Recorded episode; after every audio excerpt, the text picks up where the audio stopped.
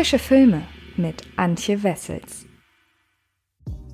Hallo liebe Freds und herzlich willkommen zu einer neuen Ausgabe des Frische Filme Podcasts. Und diese Ausgabe ist eine kleine Premiere, denn ich spreche hier erstmals nicht um einen Langfilm, sondern um einen Kurzfilm, wobei das auch so ein bisschen verschwimmt. Wenn man Gaspar Noé, den Regisseur, kennt, dann weiß man ja, dass der sehr gerne und sehr viel experimentiert mit allen möglichen Formen des Films und der Filmkunst. Und da gehört auch sein neuer Film Lux Eterna dazu. Und äh, was es mit diesem Film auf sich hat, das verrate ich euch jetzt. Aber damit ihr zumindest ein bisschen euch einen Eindruck darin verschaffen könnt, worum es denn handlungstechnisch geht, werde ich euch erstmal nur ein bisschen was zur Story erzählen, auch wenn die nur sehr, sehr rudimentär ist. Das werdet ihr danach äh, selber merken, denn hier geht es ganz klar nicht um den Inhalt, sondern um die Form. Und äh, dazu gibt es dann gleich ganz viele ausführliche Dinge, die ich euch erzählen werde. Charlotte Gainsbourg erklärt sich bereit, im Regiedebüt ihrer Schauspielkollegin Beatrice Dall eine Hexe zu mimen. Die zwei führen in aller Ruhe Gespräche über historischen Sexismus, ihre Karriere, sexuelle Erfahrungen und ihre Sicht auf die Welt des Kinos, bis sie der Stress des Drehtages einholt. Und völlig vereinnahmt. Die Crew ist alles, nur nicht vorbereitet oder guter Laune. Hinter den Kulissen wuseln Nervensägen umher, die dort nichts zu suchen haben. Und dann kommt es zu einer die Synapsen attackierenden Panne. Die Scheiterhaufen-Szene wird wunderschön. Ja. Bist du schon mal auf einem Scheiterhaufen verbrannt? Nein, ich bin noch nie auf einem Scheiterhaufen verbrannt, aber ich bin schon mal verbrannt. Ähm, äh, in einem Zelt.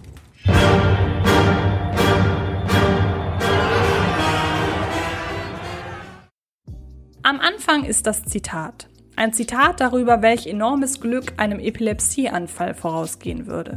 Das ist die unverkennbare Art des Kinoprovokateurs Gaspar Noé, seinem Film eine Warnung voranzustellen.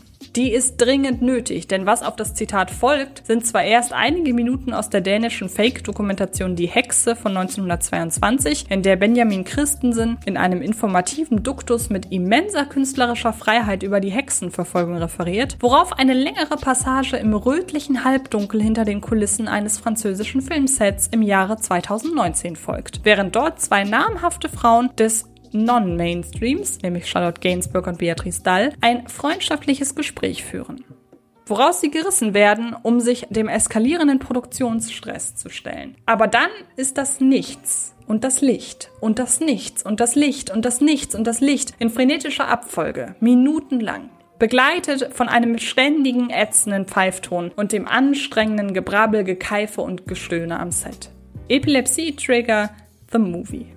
Dass bei der Premiere auf dem Cannes Filmfestival 2019 in unmittelbarer Nähe zum Kino ein Krankenwagen geparkt wurde, war also kein dick aufgetragener PR-Stunt, sondern verantwortungsvolle Vorsorge mit sicherlich einkalkulierter PR-Wirkung, denn von allen Filmen mit frenetisch flackernden Lichtsequenzen der vergangenen Jahre ist dies die am frenetischsten flackernde Lichtsequenz, die frenetisch flackerte. Festivalleiter Thierry Fremont kündigte Lux Eterna mit dem Satz an, das ist weder ein Kurz- noch ein Langfilm, sondern ein Gaspar Noé-Film. Auch wenn die etwa 50-minütige Stolperei hin zu einer reinen Synapsenattacke wirklich zwischen die landläufigen, gefühlten Definitionen von Kurz- und Langfilm fällt und dies zweifelsohne nach der nüchternen Definition ein Gaspar Noé-Film ist, schließlich ist es ein Film von Gaspar Noé, so würde ich erwidern, dass er auf gefühlter Ebene nur so ein bisschen ein Gaspar Noé-Film ist. Und dass im Film die gefühlte Wahrnehmung die nüchternen Abläufe aussticht, würde Noé wohl kaum bestreiten. Die Handschrift ist da.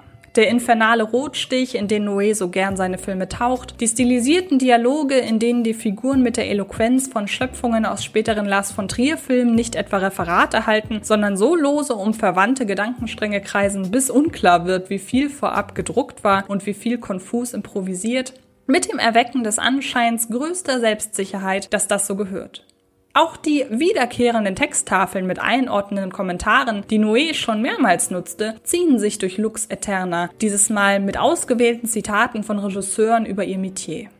Noé wählt diese Zitate so getreu seiner bisherigen filmschaffenden Persona aus und setzt sie so intuitiv ein, dass zumindest ich eine Minute bevor in Lux Eterna eine Texttafel zum Thema einem Film die eigene Handschrift aufdrücken auftaucht, dachte, ah, der Film nimmt Form an. Langsam wird Noés Handschrift deutlicher.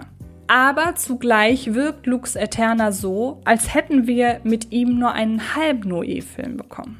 Ja, es ist provokant, seinen Film bewusst in einen minutenlangen Epilepsie-Trigger münden zu lassen. Und Provokation ist Teil von Noés schöpferischer Identität. Aber dies ist eine platte Provokation und das ist unter Noés Niveau. Beispielsweise zwang er uns in Irreversible einer in einem Take gedrehten Vergewaltigung beizuwohnen. Und es soll nicht vergessen werden, dass der Film in einem filmischen Klima entstand, in dem dieses Verbrechen noch oft als flotter Plotmotor genutzt wurde.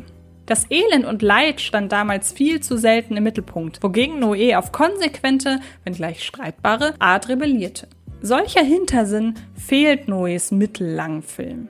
Das Ende von Lux Eterna ist eine Grenzerfahrung, jedoch keine narrativ und vermeintliche wie etwa die Ereignisse in Climax, keine dramaturgisch untermauerte wie die schreckliche Gewalt in Irreversible. Die Flackerlichter entwachsen nicht dem zuvor gezeigten oder gemeinten, sondern sind filmintern einfach eine aus dem Nichts kommende technische Panne am Set und sind so die denkbar schalste Eskalation, die sich Noé ausdenken konnte.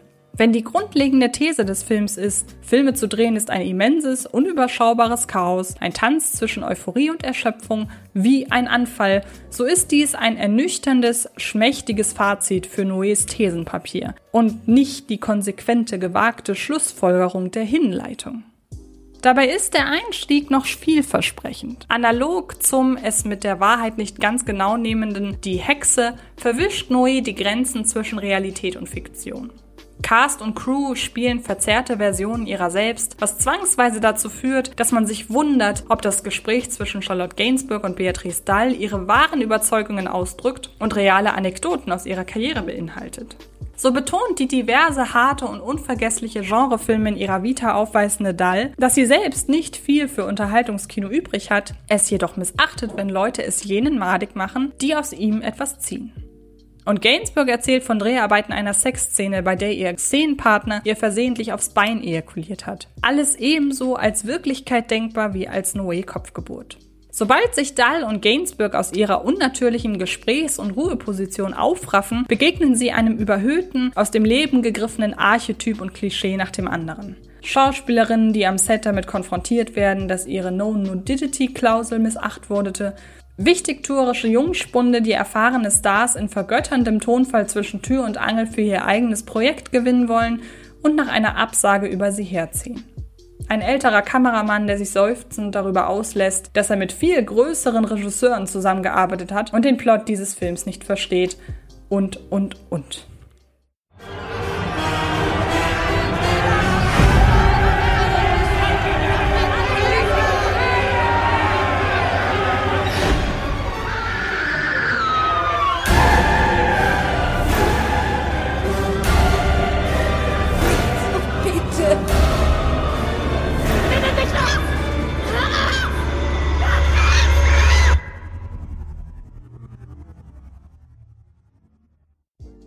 Noé gewinnt diesem hier zu dem zweisprachigen Gewusel nichts ab, was im Kino über das Filmemachen nicht bereits gesagt wurde, doch er fängt es in seiner untrügerischen Ästhetik ein, die hypnotisch und abstoßend zugleich ist. Teils im Splitscreen präsentiert, irrt die Kamera von Benoit Deby wie von Geisterhand durch die Räume, wirbelt umher, zeigt sich ankeifende und anlügende Menschen in unvorteilhaften Winkeln, macht den Filmemachprozess auf eine Weise unsexy, bei der man nicht wegschauen kann. Es ist eine Halbwahrheit und ein Halbelend, die in einen Film gehören, der mit dem provokanten, von Noé gewählten Zitat beginnt. Bloß bringt er all diese Elemente nicht mit dem Schneid zusammen, der folgen müsste. Als wäre Lux Eterna entweder zu lang für seine Ausführung oder zu kurz für seine Ambition. Was für eine, eine halbseidene, halb enttäuschende Halbidentität für einen halblangen Film, dessen Ende so voll auf die Synapsen klopft. Fazit. Noé-KompletistInnen werden in Lux Eterna genug Eigenheiten des unvergleichlichen Regisseurs erkennen, um den Film zu wertschätzen. Trotzdem fällt dieser Epilepsie-Trigger plump zwischen die Stühle. Und ihr könnt euch ab dem 29. April selbst überzeugen, was es denn nun mit Lux Eterna auf sich hat. Ab dann ist der Film nämlich als VOD erhältlich und wer es lieber haptisch mag, der kann sich ab dem 14. Mai die DVD und Blu-ray in ganz vielen möglichen Editionen, habe ich das schon gesehen, sich zulegen. Und ich werde es auf jeden Fall tun, denn ich bin eine Noe-Kompletistin und freue mich, diesen Film dann auch haben zu können, selbst ja, wenn ich ihn als Epileptikerin nie richtig gucken können werde, aber hey, warum eigentlich nicht? Ich bedanke mich sehr fürs Zuhören und wer es nicht ganz so äh, ja weird mag, den verweise ich gerne noch auf die Podcasts dieser Woche, die außer Lux Eterna erschienen sind. Das ist nämlich einmal eine Besprechung zu Thunder Force, eine Netflix-Produktion, die leider so gar nicht gut geworden ist. Und das ist der Oscar-Kandidat Minari, wo wir Wurzeln schlagen, der hoffentlich ganz bald auch hier in Deutschland im Kino zu sehen sein wird. Und natürlich darf auch diese Abmoderation nicht auskommen ohne einen Verweis auf mein neues frische Filme-Video auf dem YouTube-Kanal von Fred Carpet. Denn ich habe in einem Ranking elf Filme mir rausgesucht, die ich beim ersten Mal gucken nicht mochte, die dann aber so im Laufe der Jahre irgendwie in meiner Gunst gestiegen sind. Und diese Idee stammt von einem Zuschauer bzw. einer Zuschauerin. Und das habe ich dann direkt umgesetzt, weil ich das Thema tatsächlich sehr, sehr spannend finde. Nun bin ich aber wirklich am Ende. Noch einmal vielen Dank fürs Zuhören und dann hören oder sehen wir uns in den nächsten Tagen garantiert irgendwo im Internet. Viel Spaß beim Filme gucken und bis bald. Das war Frische Filme, der Podcast von Fred Carpet.